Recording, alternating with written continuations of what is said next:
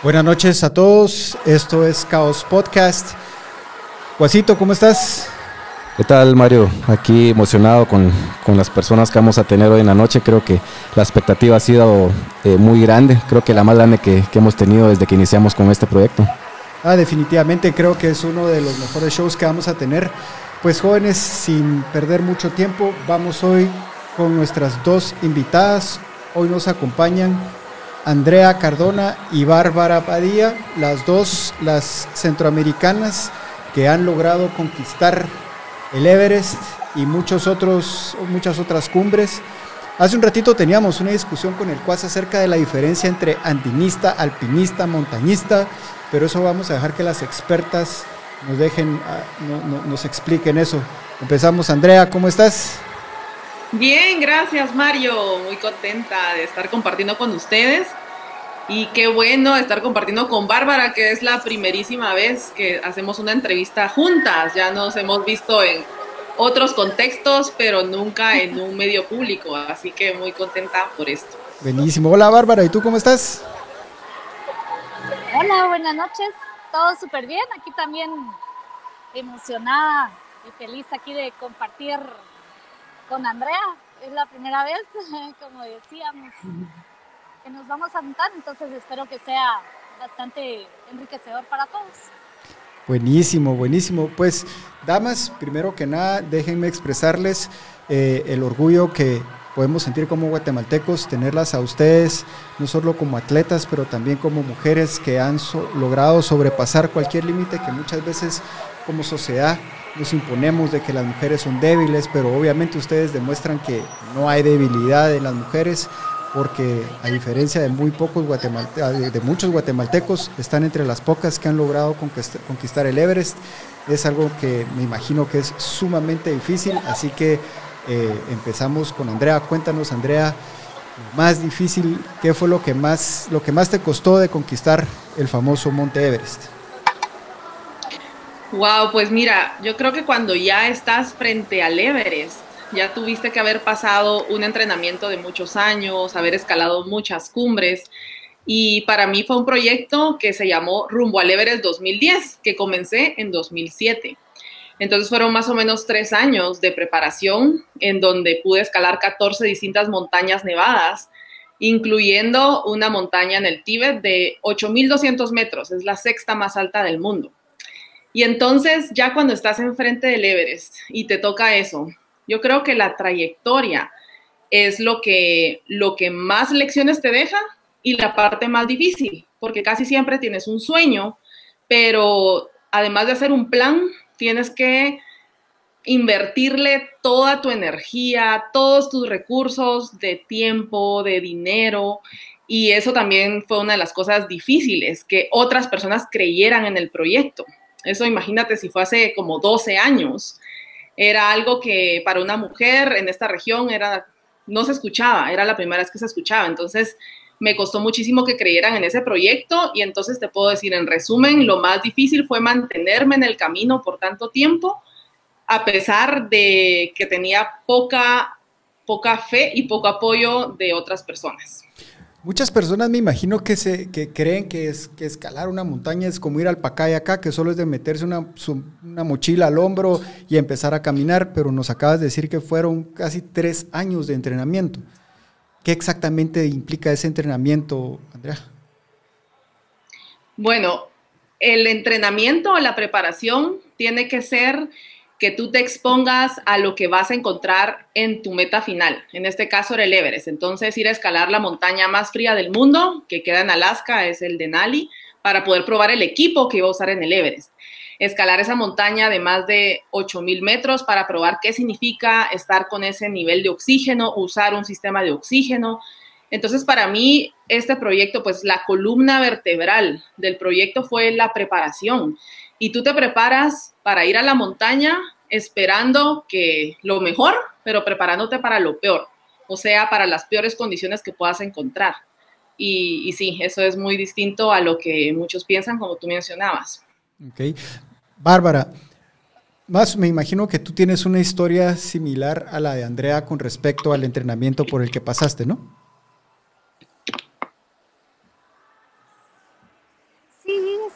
lo, sí, lo que pasa es que eh, varió eh, un poquito, o sea, en mi caso, bueno, eh, yo empecé a hacer montaña a los 5 años de edad.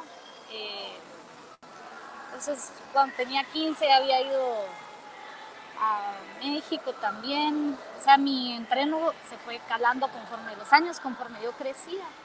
Entonces, em, yo entrené más o menos dos años antes. Mi primera expedición la hice en el 2013. Eh, en el 2011 empecé a entrenar eh, y me fui repetidas veces a, México, a Ecuador. Eh, me fui también, bueno, a Concagua dos veces, dos o tres veces antes de, de, bueno, de emprender, de lograr eh, la cima por, bueno, ya fueron distintas situaciones las que, las que, a las que yo me enfrenté. Entonces, eh, la primera vez que yo fui en el 2013, eh, pues, lamentablemente tuve problemas con, con mi equipo de, de, de, oxígeno y bueno, entonces ese año no logré llegar a la cima, entonces y ahí se puede decir que de las cuatro expediciones que hice fue realmente solo un intento porque fue eh, ese único donde logré llegar hasta 7600 sin oxígeno, que fue como dentro de la misma expedición se dio eh, pues la otra parte tal vez eh, mental que era necesaria.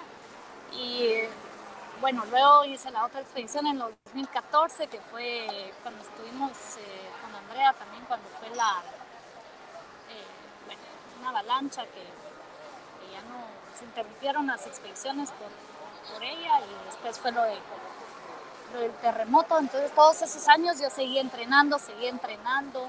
Eh, con la misma intensidad, con otros ejercicios, con otros deportes, natación, correr, eh, igualmente seguía yo mi entreno, pero en México, repetidas veces en el Pico de Orizaba, en el Iztaccíhuatl, hasta que, bueno, pues llegué sin ningún problema ya después de cuatro o cinco años de entreno, pues finalmente en el 2016.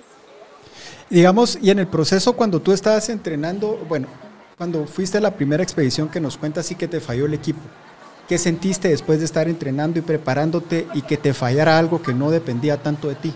¿Qué, sentiste?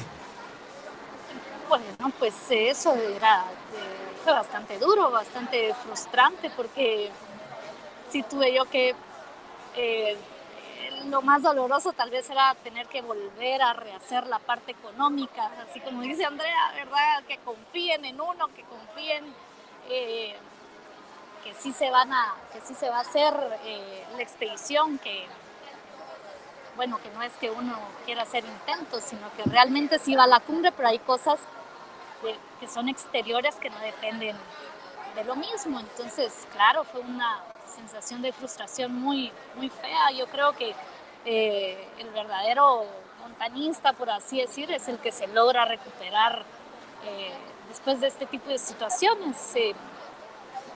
Entonces, pues es, es parte del mismo proceso el el comprender que las cosas no van a salir siempre como uno quiere, sino que, bueno, a su debido tiempo. Ok. Andrea, digamos, más allá de la preparación física y de lo que tú hablabas, que fueron tres años, ¿cómo sientes tú que preparaste tu mente para este tipo de reto? La mente la preparas con la experiencia, porque el sentimiento más común es el miedo. Y muchas veces el miedo lo sientes de una forma desproporcionada cuando te enfrentas a lo desconocido. Y entonces al ir adquiriendo experiencia en la montaña, ir conociendo más tus límites, eh, conociéndote más, también las, las emociones que vas sintiendo en la montaña, yo creo de que ese miedo se va reduciendo o por lo menos logré decir, bueno, el miedo es necesario para que me ayude a la sobrevivencia y para que me ayude a no subestimar los riesgos. Entonces, con la preparación mental, te diría que de lo que más me ayudó en la montaña y ahora en la vida es aprender a manejar el miedo. Eso creo que fue vital, pero la preparación mental básicamente la haces en la marcha, en la acción. Y tenías en algún momento, obviamente, entre toda la, preparación mental, ¿en algún momento consideraste puede pasar algo y que no lo logre y tu mente estaba preparada también para esa sensación de, digámoslo así, de fracaso? No estoy tan segura de, digamos, que, que me preparé específicamente para el fracaso, pero sí me preparaba para la posibilidad de no volver, porque todos los años hay fatalidades en el Everest. Y, yo sabía que a través del entrenamiento iba a minimizar los riesgos, pero que eso no me blindaba al 100% de ese riesgo. Entonces yo a eso le llamo preparación espiritual. Y, y, yo decía, bueno, yo tengo que estar en paz con esto. Y probablemente de las cosas que más miedo me dan es la muerte precisamente, y era como enfrentar ese miedo más grande que yo sentía y saber de que yo quería sentirme en paz, de ir a la expedición con esa posibilidad y, bueno, sí, es algo, es algo interesante. Me imagino, definitivamente. Bárbara, digamos, después de que tú ya pasaste todo el tema de, de, que te falla el equipo por primera vez y regresas y lo logras, ¿Mantienes todavía tú ese espíritu de querer volver a hacerlo a pesar de que sabes de que hay veces se te atraviesan cosas que están más allá de, tu, de tus manos? Sí, claro. Sí, esa, esa sensación, como dice Andrea, que es interesante, pues sí es una mezcla rara, pero eh, yo siento que no, lo más trascendental no se puede describir en palabras, pero sí es bastante intenso. Lo que sucede con estas expediciones es que lo preparan a uno al máximo, o al menos esa es mi, mi opinión. Eh, en este tipo de expediciones eh, yo siento que las mujeres somos más conscientes de, de, las sensaciones de nuestro cuerpo, somos más conscientes de, de nuestro estado físico. Eh, entonces estas expediciones lo que hacen simple y sencillamente es que nos van, nos van eh, perfeccionando al grado de que todo salga excelentemente bien desde, bueno, desde el entrenamiento mental, físico, eh, obviamente parte del entrenamiento espiritual es también el hecho de tener fe en que vamos a llegar a la cima. No podemos pretender ir a estas montañas pensando eh, que vamos a llegar solo hasta donde aguante el cuerpo. No, tenemos que querer llegar hasta la cima para que se logre tener la fe eh, sin, sin, sin, haber estado antes físicamente, mentalmente, haber estado ahí. Y por supuesto hay que también romper eh, el miedo, o tal vez no romper el miedo, sino que tener una mentalidad más amplia con respecto a, a la muerte, como como muy bien explicaba Andrea, por supuesto, eh, comprender también que no eh, es necesario, el miedo es necesario para subir estas montañas porque es lo que nos va a mantener alerta. Es más, la persona que no sienta miedo seguramente no, no cuenta la historia porque no podemos acercarnos a estas montañas con el ego muy arriba, sino que es con la debida humildad, pidiendo permiso a, la montaña también para poder acceder, que es parte de lo que se experimenta también con, con las ceremonias que se hacen, el pedir permiso, perdón, protección, para poder eh, tocarlas.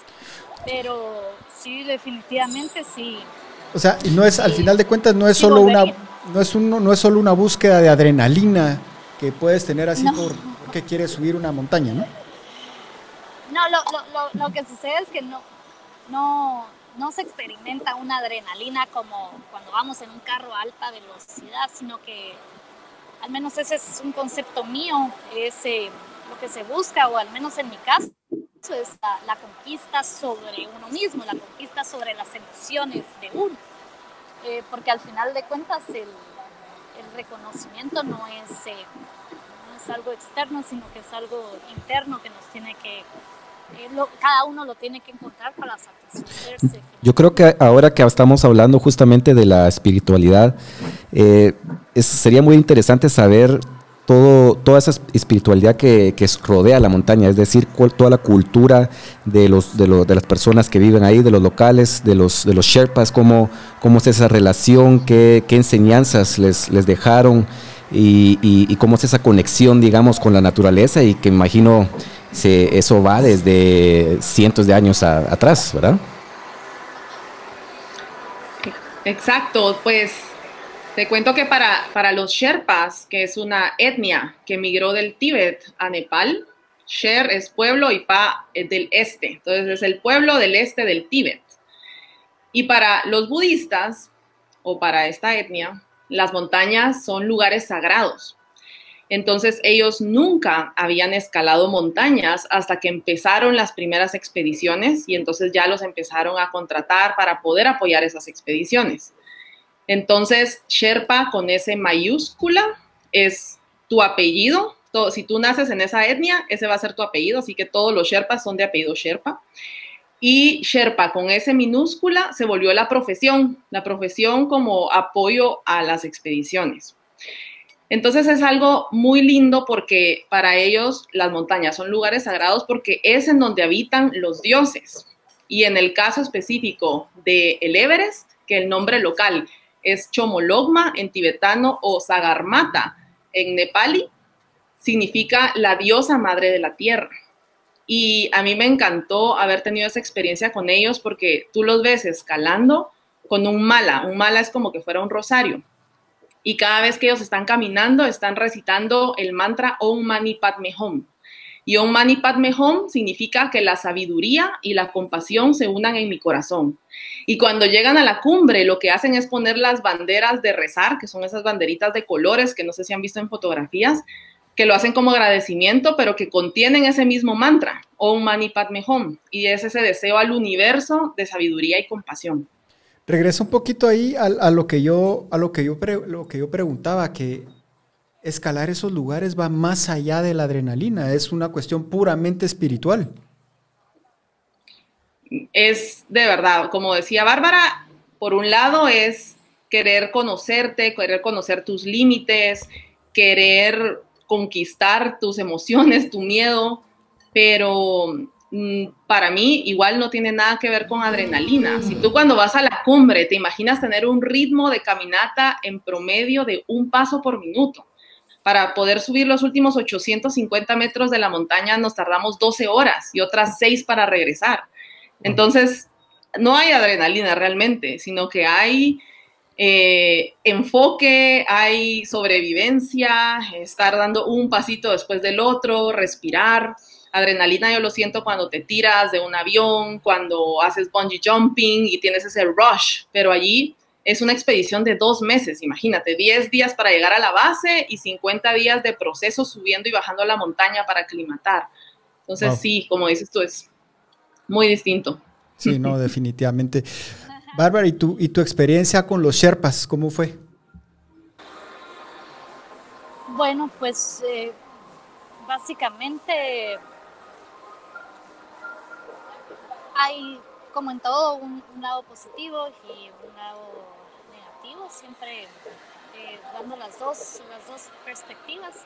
Em, yo no tuve la mejor de las experiencias eh, en, mi primera expedición precisamente porque bueno, eh, me dejó el, el, Sherpa que, me estaba acompañando y bueno, fue en, la pared del Lotse, eh, cuando se rompió la manguera del oxígeno y él iba a regresar bueno, me dijo que iba a regresar y ya no lo hizo, entonces, eh, bueno, yo tuve, tuve que bajar yo sola. Y bueno, finalmente me, me topé con, eh, con el CIDAR, que es eh, el Sherpa líder de los mismos, del mismo equipo de Sherpas. Entonces esa pues eh, no fue la mejor experiencia que yo tuve. ¿Cuánto tiempo estuviste sola en ese momento? Ah, tal vez unas, unas ocho horas en lo que bajaba. Por ahí. ¿Y qué pasó por tu mente en ese momento? Porque no, no ha de ser fácil estar perdido en esa montaña precisamente estuviera perdida, simple y sencillamente pues estaba totalmente sola. Sola con tus pensamientos. Oxígeno, entonces, sola con mis pensamientos sin oxígeno, entonces había que bajar. No había otra opción, ahí era ya la experiencia que uno tiene pues de montaña, de bueno, hay que bajar. Eh, había buen clima de todas formas, no, ese no era un problema, pero eh, a lo que voy es que la, la experiencia al menos que, que, yo tuve en estas expediciones o que he tenido es, eh, eh, o describiéndolo de una forma distinta a como lo mencionaba Andrea, es eh, que son estados meditativos, lo mantienen a uno en el momento presente, donde uno tiene que estar excelentemente aquí y en el ahora. uno tiene que estar no solo calmado, sino que respirando, controlando las emociones para no entrar en pánico.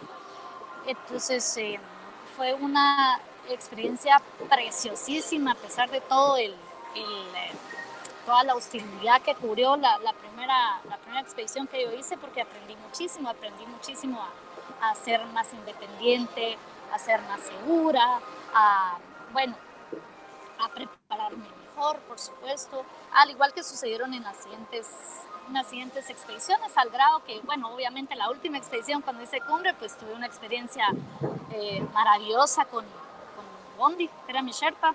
Eh, bueno, en, en, en, mi caso eh, yo tuve dos Sherpas, Pemba y, y, y, Bondi, porque quería que todo saliera sin errores esta vez. Entonces,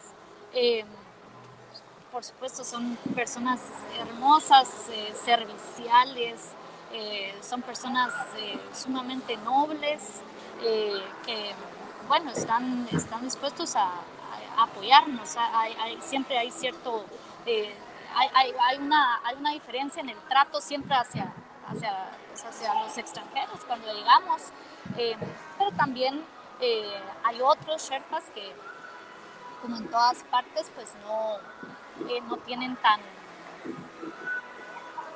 como tan arraigado el servicio. Pues sí, o sea, hay unos eh, los que tienen tal vez eh, en teoría menos experiencia, pero no te sabría decir porque somos humanos y cometemos errores, no somos perfectos, entonces simple y sencillamente pues fue parte de la experiencia, ¿verdad? Así como hay, que, que, eso es lo que da, ese tipo de experiencias cuando, cuando uno va. Eh, aprende uno que hay agencias eh, que son eh, de, mejor calidad que, otras, así como hay guías que son muy buenos y hay otros que, bueno, que no lo son, que no lo son tanto. Pero en sí, pues es una cultura hermosa. Mario, en tu experiencia también en el, en el ejército, entiendo que, que tuviste pues que hacer o realizar actividades similares. ¿Qué, con lo que has escuchado, qué, qué diferencias eh, has visto? Son, son, son experiencias un poquito diferentes. Digamos, en, en, el ejército americano uno se prepara mucho principalmente desde el punto de vista físico, pero al mismo tiempo también que uno esté siempre preparado para responder a ciertas situaciones. Por ejemplo, cuando uno va saliendo de ciertas escuelas, por ejemplo, uno sale de entrenamiento básico, la graduación final es, es un, lo que se conoce como un rock march o es una marcha forzada, uno lleva las 80 libras de peso encima y tiene que completar 21 millas eh, diferentes de las bases que esté. Y conforme uno va avanzando, uno va aumentando, digamos, la dificultad de estos lugares. Incluso en Carolina del Norte hay, una, hay un trekking que se hace también en, la nieve y todo eso. Sin embargo, bastante diferente porque tal vez ahí es más la preparación y el entrenamiento específico porque tenés que estar, estar listo para eh, accionar físicamente y la parte espiritual tal vez no la contemplas tanto porque no es aquello de que tengo que llegar allá y aquí dependo de mí mismo, sino que al final de cuentas estás mucho hablando de tu capacidad física. O sea, ahí es una cuestión que ya estás hablando mucho de, que siempre vas manteniendo vos una capacidad y sabes que no te puedes quemar porque no vas a poder dando, digamos, lo que decía, lo que decía Andrea, de un paso eh, por minuto, sino ahí tenés que ir corriendo o tenés que salir corriendo de inmediato porque te, topas con un enemigo o con una situación eh, peligrosa, ¿verdad? Entonces es diferente principalmente porque no tiene esa parte espiritual y obviamente en, esas situaciones no lo podés tener, ¿verdad? Pero, pero digamos, ahora, jóvenes, una pregunta y, Bárbara, te oí decir que obviamente para llegar a esos lugares o para hacer la, la subida al, al, al, Everest tienes que contactar agencias. O sea, explíquenos así, no a detalle necesariamente o como quieran, ¿Cuál es el proceso? Digamos, ustedes están en Guatemala, ya se sienten preparadas o una persona ya se siente preparada para escalar. ¿Qué tiene que hacer para llegar al Everest y empezar a subir, a encontrar a las personas que lo van a guiar y empezar a caminar? Andrea. Bueno, yo creo que las, las agencias o los operadores más profesionales te van a pedir un currículum de montaña completo. Em, de preferencia que ya hayas subido algún 8000, pero si no, pues que tengas amplia experiencia. Sin embargo, esto se ha vuelto también un negocio y aceptan a muchas personas que tienen poca experiencia, te hacen firmar un contrato en donde dice que si tú estás poniendo en peligro tu vida y la de los demás, te pueden sacar de la expedición. Y por supuesto, hay agencias que te cobran, mira, desde 40 mil hasta 70 mil dólares. Entonces te puedes imaginar el negocio que esto se puede llegar a convertir. Em, y por eso es especialmente importante que tú escojas a, a, líderes, a guías muy profesionales para ir. Van a coincidir con operadores que son de Nueva Zelanda, de Australia, de Estados Unidos, hay operadores locales también muy buenos, pero sí hay una diferencia en los estándares de seguridad, de, limpieza, de un montón de otras cosas. Entonces, eso, eso, tienes que ir preparado. O sea, yo creo que hay que hacer una decisión muy responsable e ir preparado, lo más preparado posible y encontrar una muy buena agencia. Además, con mi expedición, imagínate, estuvimos hasta limpiando el campo 2, bajamos como 200 kilos de basura, y como dice Bárbara, pues hay estándares distintos, entonces hay que saber escoger bien. Wow. Bárbara, y digamos, tú cuando, cuando, bueno, lo que te pasó con el Sherpa este fue por lo que decías, por una mala agencia, fue mala suerte del momento o, qué fue, cómo tomaste la, decisión que te llevó a esa mala, a esa mala suerte. Pues eh, fue precisamente por, lo que menciona Andrea. Justamente, ¿verdad? Yo, yo opté por irme con una agencia nepalí porque era un poco más económico y bueno, y ese fue el, el, resultado de haber ido con una agencia más económica, a pesar de que eran 40 mil dólares económico.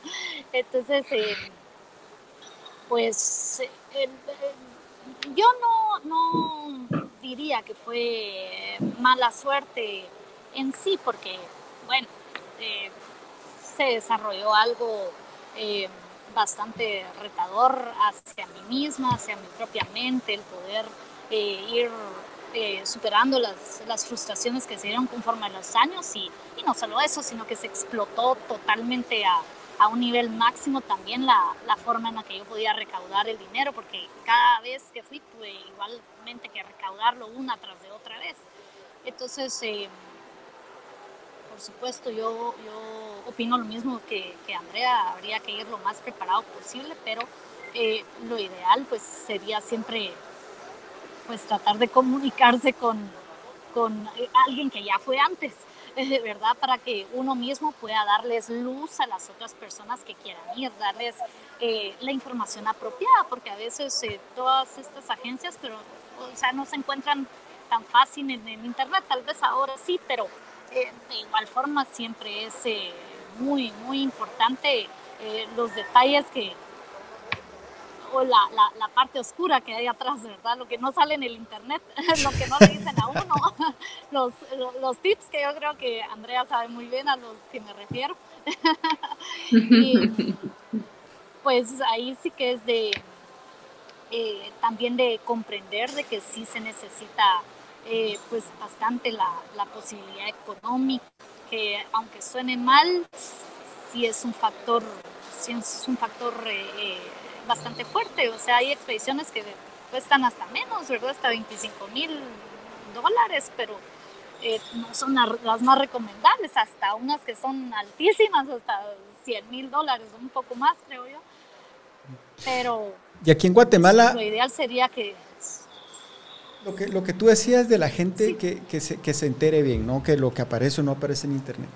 Digamos, el, el, el alpinismo, montañismo o andinismo, que si me lo quieren explicar, se los agradecería mucho para evitar la discusión que teníamos con el cuasito. Yo, yo, yo, te lo voy a explicar con mucho gusto.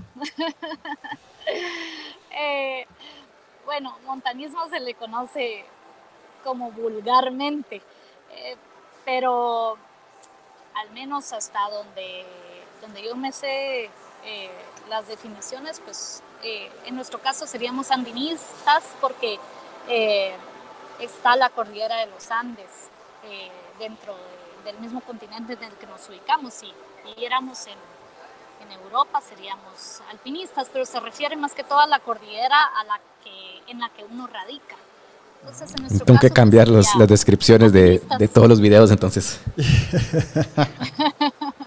y digamos, aquí en Guatemala están organizadas, digamos, no, no, sé cuántas personas en total de, Guatemala, aparte de ustedes que, tuvieron éxito, pero digamos Jaime Viñals, que también ha, conquistado el Everest varias veces, ¿hay más guatemaltecos que hayan logrado llegar a la cima?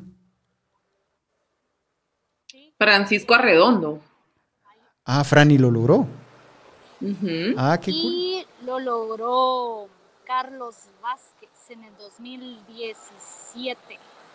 Ah, que él es en Estados Unidos, es cierto, de Chimaltenango, ¿no? De... Ah, o sea, ya son varios. Y, aquí en Guatemala hay alguna asociación de, de, ah, en este caso de andinismo sería, ¿verdad? Eso Bárbara te lo puede pues, decir. bueno, yo pertenecía al, al Club Andino Guatemalteco que, bueno, existió por muchos años. Eh, lo, inició pues, eh, parte de mi familia, mi tío Luis Alberto Padilla, que fue el primero que hizo la expedición a la Concagua en el 65.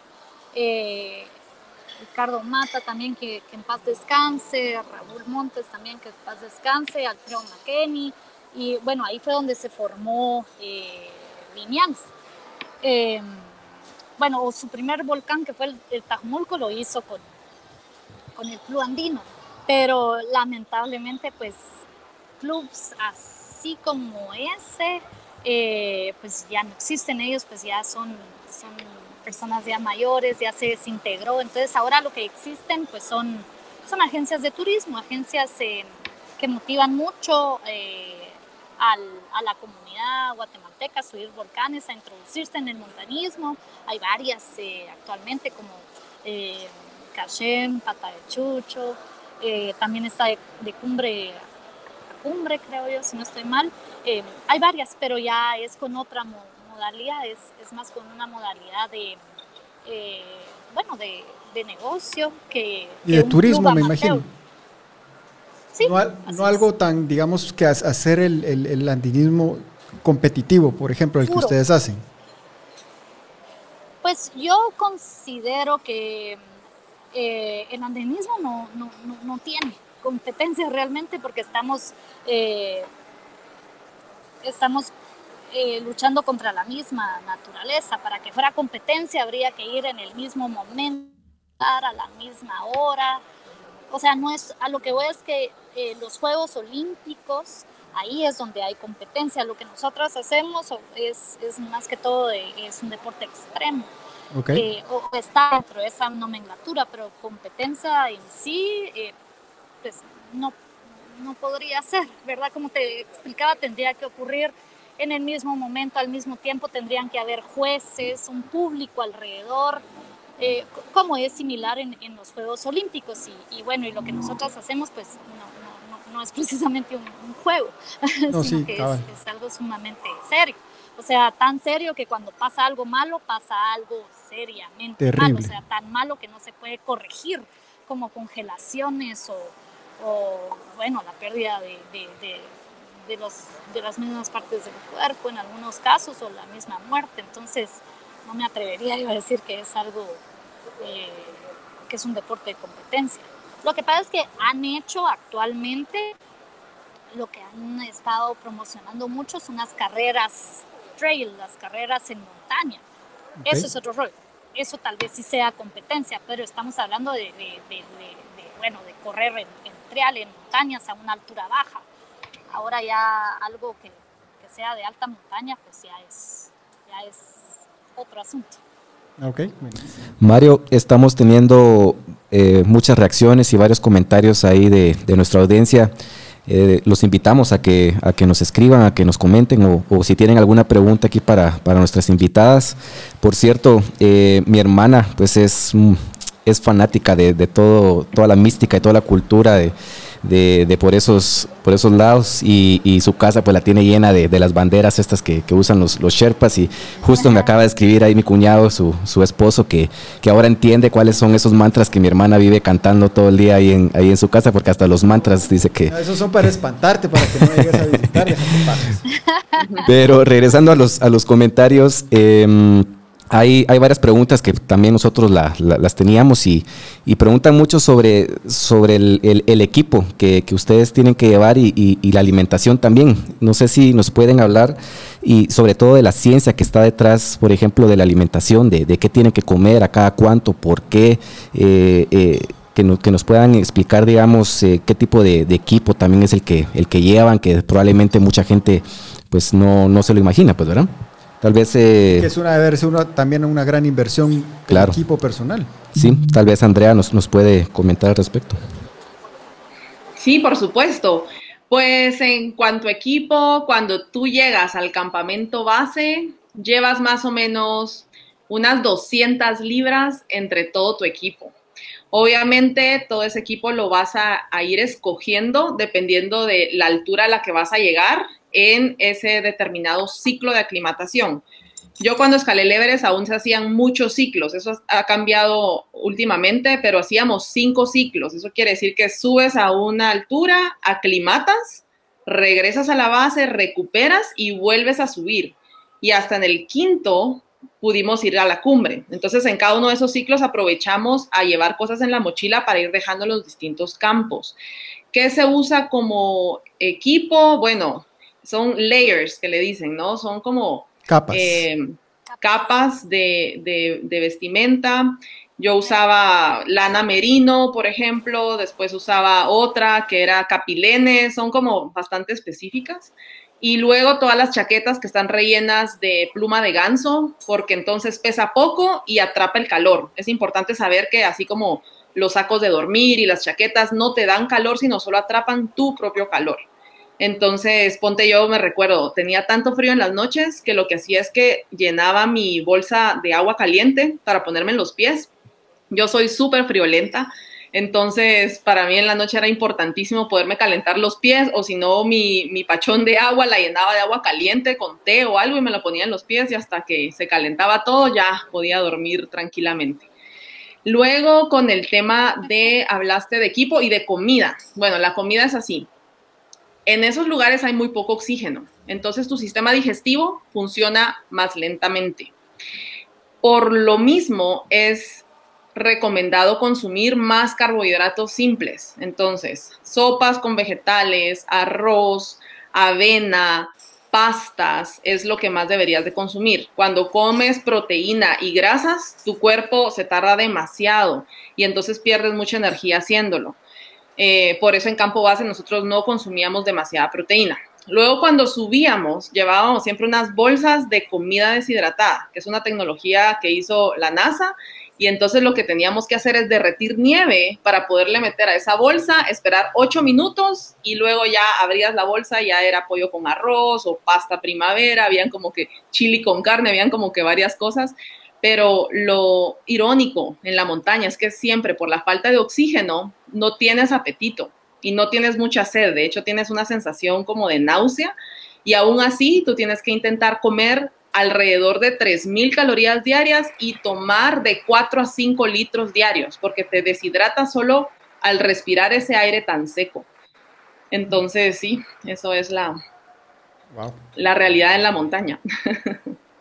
No, no me imagino comiendo 3.000 calorías al día. Yo sí me lo imagino. No, vos sí, pero vos te volas dos Big Macs en una sentada, bro. Bárbara, ¿y tu experiencia con lo mismo? También, digamos, en tu entrenamiento, bueno, tú vienes ya de, vamos, desde pequeña, tu familia viene de, esto, ¿no?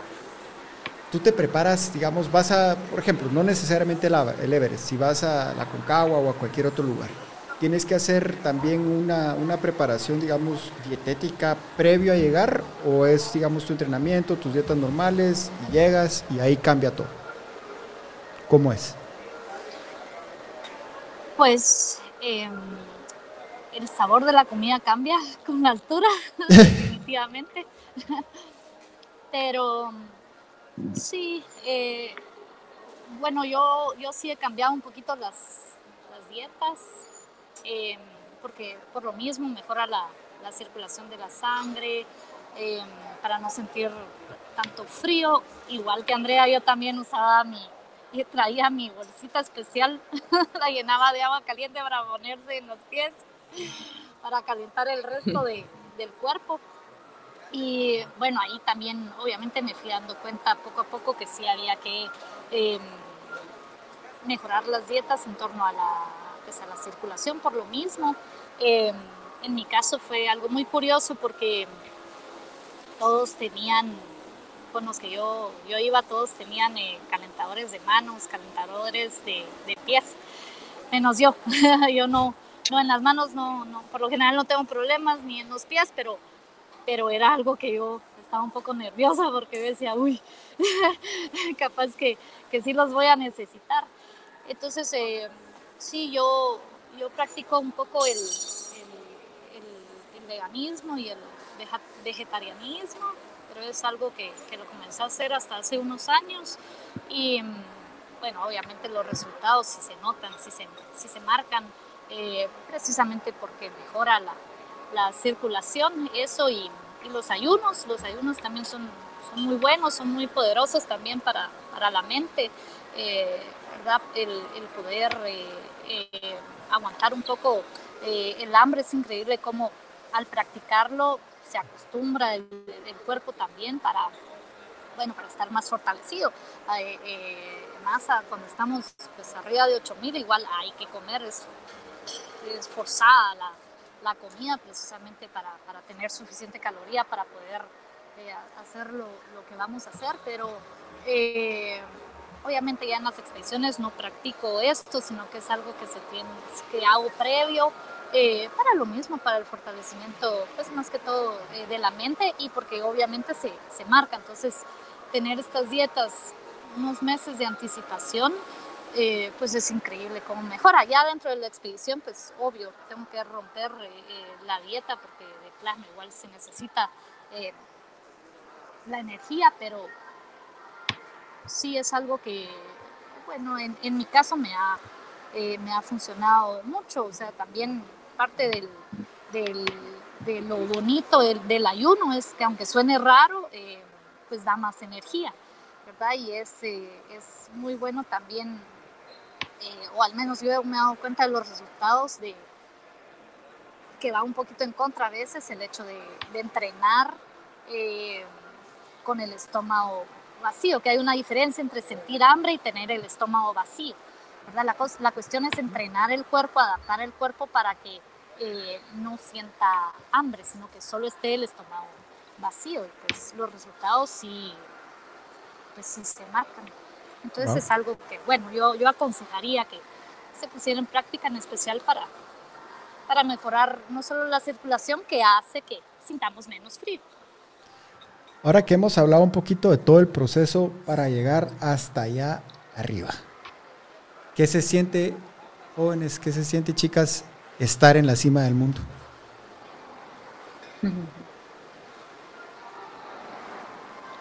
Wow, es, es un momento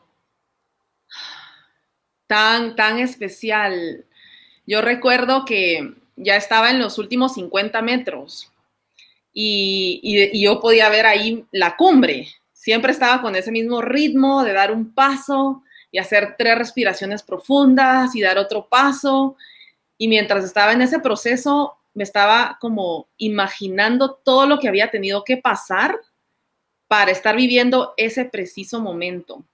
Las veces que me caí, las veces que me golpeé, las veces que hice errores, todos los obstáculos que tuve que superar, el hecho de estar en una expedición como única mujer y lo difícil que fue para mí eso. Y sabes que cuando estás tan cerca, todo eso hace sentido, porque definitivamente la cumbre se disfruta más cuando más te ha costado. Y luego estás en ese lugar con tan poco oxígeno, pero la cumbre es fugaz. Para mí fueron 20 minutos y ya teníamos que volver a bajar.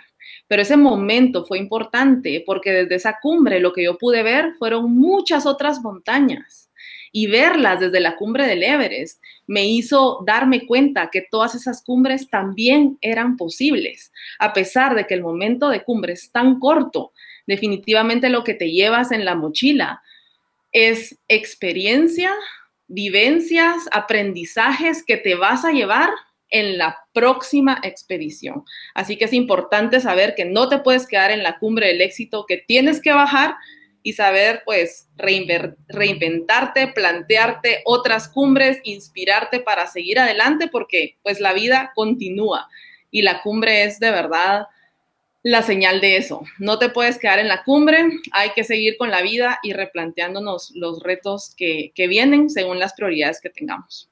Wow. Y en tu caso, Bárbara, ¿qué sentiste en la cumbre?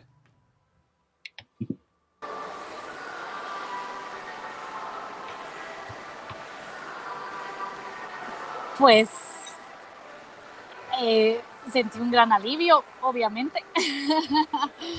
sentí el, el, el, finalmente el, descanso mental de, toda esa frustración acumulado fue el momento medicinal para mí. Yo lo sentí eh, realmente como un alivio para, para, mi paz mental, para mi salud mental, mejor dicho, eh, pero al mismo tiempo que era un alivio, eh, es una conjunción de emociones, es algo bonito con algo feo porque viene lo más duro, viene lo más duro y es que hay que bajar y hay que bajar y hay que bajar bien. Y en la bajada, en ese mismo momento es eh, donde empiezan todos los caos, todo el problema, toda la parte oscura del Everest, es precisamente cuando uno está en la cumbre.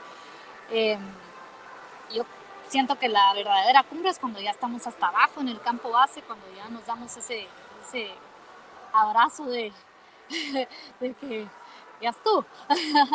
Pero es eh, básicamente el, aprender a manejar el miedo nuevamente, como mencionaba Andrea, porque si uno tiene miedo constantemente y solo hasta que uno logra experimentarlo y superar eso, esa experiencia se queda dentro de nosotros mismos y es muy, muy, muy difícil poderla comunicar a otros eh, sin que ellos tengan experiencia, o sea, son ese tipo de cosas como el hecho de ser madre también, que no se pueden explicar hasta que uno tiene un hijo, ¿verdad? Son cosas que es la pura experiencia y como que nos comunicamos con el mismo idioma después de ya haber tenido la misma experiencia. Entonces, eh, sí fue un gran alivio, me sentí eh, pues, obviamente muy satisfecha eh, conmigo misma pero también eh, pues con bastante conciencia de que bueno me iba a tener que enfrentar a la realidad en esos momentos porque la, parte oscura del Everest es que definitivamente la bajada es algo es algo desastroso es algo horrible porque está viendo uno eh, pues, gente que se desvanece gente que ya no tiene oxígeno eh, cadáveres alrededor. Eh, en mi caso que sí hubieron varios problemas con, la gente que iba en, mi expedición y hubo que eh, apoyarlos. Hubieron muchas, muchos momentos bastante intensos dentro de la misma expedición por, por, la gente con, con, la que iba, ¿verdad? Tuvieron problemas y había que auxiliarlos y entonces era una mezcla de algo, algo muy bonito, algo muy enriquecedor, pero también algo duro de, de, enfrentar. Algo feo, uno se vuelve, uno se vuelve bastante perceptivo y uno sabe que en ese tipo de expediciones em, no todo puede ser perfecto, hay, hay, siempre hay un equilibrio, no, no, no hay ninguna expedición en la que todo salga eh, súper bien, siempre hay algunas cositas que pues eh, que fallan, ¿verdad? Entonces eh, lo más trascendental siento yo que no se puede escribir en palabras, pero sí, igual que Andrea, yo estuve 20 minutos en la cumbre y pues siguen esos 20 minutos dentro de nuestras mentes, creo yo, hasta que, hasta que nos mudamos. Son, son recuerdos eh, hermosos que van a permanecer dentro de nosotras y, y tal vez solo después de haberlo experimentado puede uno saber lo intenso que fue, pero tampoco es algo que, eh, que me gustaría repetir como si quisiera devolver el tiempo a ese mismo momento eh, yo creo que me quedaría satisfecha viendo las, las fotos. Sí me gustaría volver a ir, pero no tener exactamente la mismísima experiencia, a pesar de lo, de lo, bueno, de lo excelente que fue, al menos físicamente en, mi caso, que no hubo ni, un solo problema eh, físico. Eh, pues es algo que se puede quedar ahí. Ahora, chicas, digamos, hay personas que uno lo mira en películas y lo lee incluso cuando la gente lo pone en diferentes cosas de sus, de sus redes, ¿no? De que algo que tienen en su lista antes de morir, en su famoso bucket list, que es subir el Everest, una cuestión así, ¿no? Eh, sin subir el Everest, pero ustedes como andinistas, como montañistas profesionales, ¿qué creen ustedes que verdaderamente este tipo de, de actividad le puede dejar a las personas. Por ejemplo, ¿a qué me refiero? No todo el mundo van a tener la oportunidad de, subir el Everest.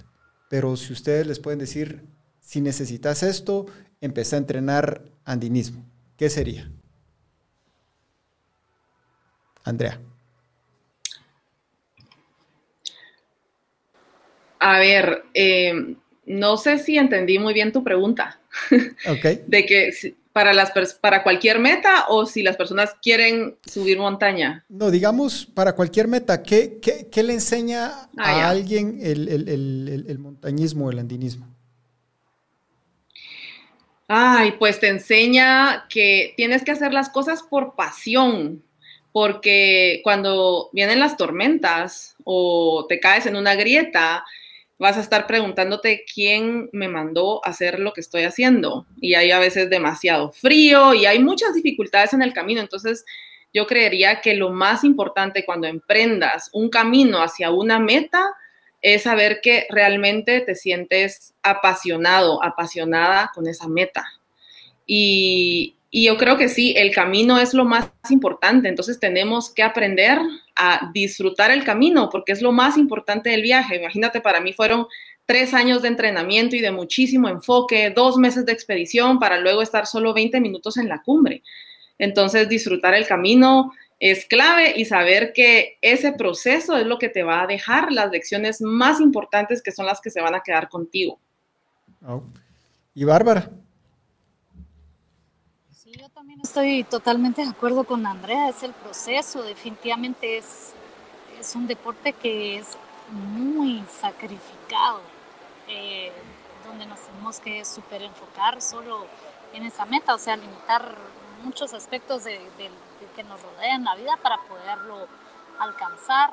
Eh, definitivamente uno no regresa igual, no se regresa igual de ese tipo de expediciones. Eh, sí acepto que tenemos que tener algo que no esté muy bien en la cabeza para hacerlo. Lo acepto igual que todos los que van ahí, sí tenemos algo así especial, pero definitivamente sí es, eh, es, el, la entrega, es eh, eh, no solo la entrega, sino que es pues el quererse gobernar a uno mismo, porque eso es al final lo que estamos buscando con, con, esas montañas. No es que queramos un reconocimiento externo, sino que es buscar la búsqueda del reconocimiento interno. Entonces este tipo de actividades lo que hacen es que nos sacan el jugo en toda la dimensión de físicamente, porque nos están llevando a los extremos, al extremo físico, entrenar lo mejor posible. Eh, la parte eh, creativa o la parte de recaudación de fondos también elevarlo a su potencial máximo, la parte mental, la parte espiritual, la parte, eh, bueno, no solo esa, sino que la parte más importante que sería la parte espiritual, la parte de la fe. Entonces, eh, la montaña es una excelente maestra. No hay que ir necesariamente a Everest para practicarlo. Yo creo que muchos de la gente que hace montaña sabe muy bien eh, a lo que nos estamos refiriendo, pero la lección más grande, al menos que a mí me ha dejado, es, la humildad, es eh, comprender que, bueno, que somos seres muy pequeñitos entre toda la, la dimensión, ¿verdad? Y que igual como dice Andrea, no siempre vamos a estar arriba, no podemos estar arriba todo el tiempo, son ciclos día, noche, día, noche, se sube, después se baja, a veces vamos a estar hasta arriba, después vamos a estar hasta abajo, pero tal vez la enseñanza más grande ha sido, o el aprendizaje más grande es, es la humildad y pues cuando me refiero yo a ello me refiero a, a tratar no solo a la montaña con respeto sin que, se nos, sin que nos llenemos de ínfulas después de hacerlo, sino eh, a tratar a nuestros semejantes con el mismo respeto. No podemos eh, creer que somos más que los otros, sino siempre pues tratarlos con, con el debido respeto. pues entre tanto, de verdad, chicas, que es eh, increíble escuchar sus historias eh, que subieron ustedes ese monte más alto del mundo, sobrepusieron obstáculos, sobrepusieron retos, alcanzaron metas que no era solo el, de subir hasta allá arriba, sino también conseguir el, patrocinio, eh, toda la logística necesaria que, se requiere para llegar ahí. La verdad, jóvenes, es que, se, que, que yo personalmente las admiro mucho. Y para ir cerrando, quisiera que cada una nos dejara nos compartiera algo para las personas que nos están escuchando y que tienen también algún sueño grande. No necesariamente escalar el Everest, pero llegar a la cima de donde ellos están, a la cima de su carrera, a la cima de su vida eh, profesional, a la cima de su vida familiar. ¿Qué les dirían ustedes como expertas andinistas que han llegado hasta lo último, no solo físicamente que existe en el mundo, pero también de lo que son físicamente como mujeres y personas? Bueno, yo diría que, para empezar necesitamos creer en nuestros sueños, aunque esos sueños sean locos, descabellados, y luego saber que para cada sueño, pues tenemos que hacer un plan para volverlo algo objetivo. Y luego, que es más importante lo que hacemos todos los días que lo que hacemos de vez en cuando. Entonces, si tenemos un sueño enorme y que tal vez está muy lejano, enfoquémonos en el día a día. Guardemos ese espacio en nuestra agenda para invertir en ese sueño y como yo siempre digo, a la cumbre se llega dando un paso todos los días. Entonces, dando un paso a la vez, todos vamos a poder alcanzar nuestra propia cumbre. Wow, excelente. ¿Y tú, Bárbara? Bueno, yo en mi caso sería, eh, bueno, el, mensaje que sería eh, especialmente para, para las mujeres que a veces nos, nos eh, educan con los paradigmas de que nacemos para, no sé, para tener familia, para ser madres, para ser hijas, para ser esposas y que a pesar de que esa es una opción, no es necesariamente la única que no solo tenemos el derecho, sino que em, también la, posibilidad de hacer eh, lo que querramos. Eh, muchas veces entre las mujeres parecemos serpientes, que solo estamos viendo cómo nos, nos carcomemos la, cabeza y, y, que, bueno, yo creo que ya es, es tiempo de que, de que pues, nos unamos más eh, como género. Muchas veces estas competencias o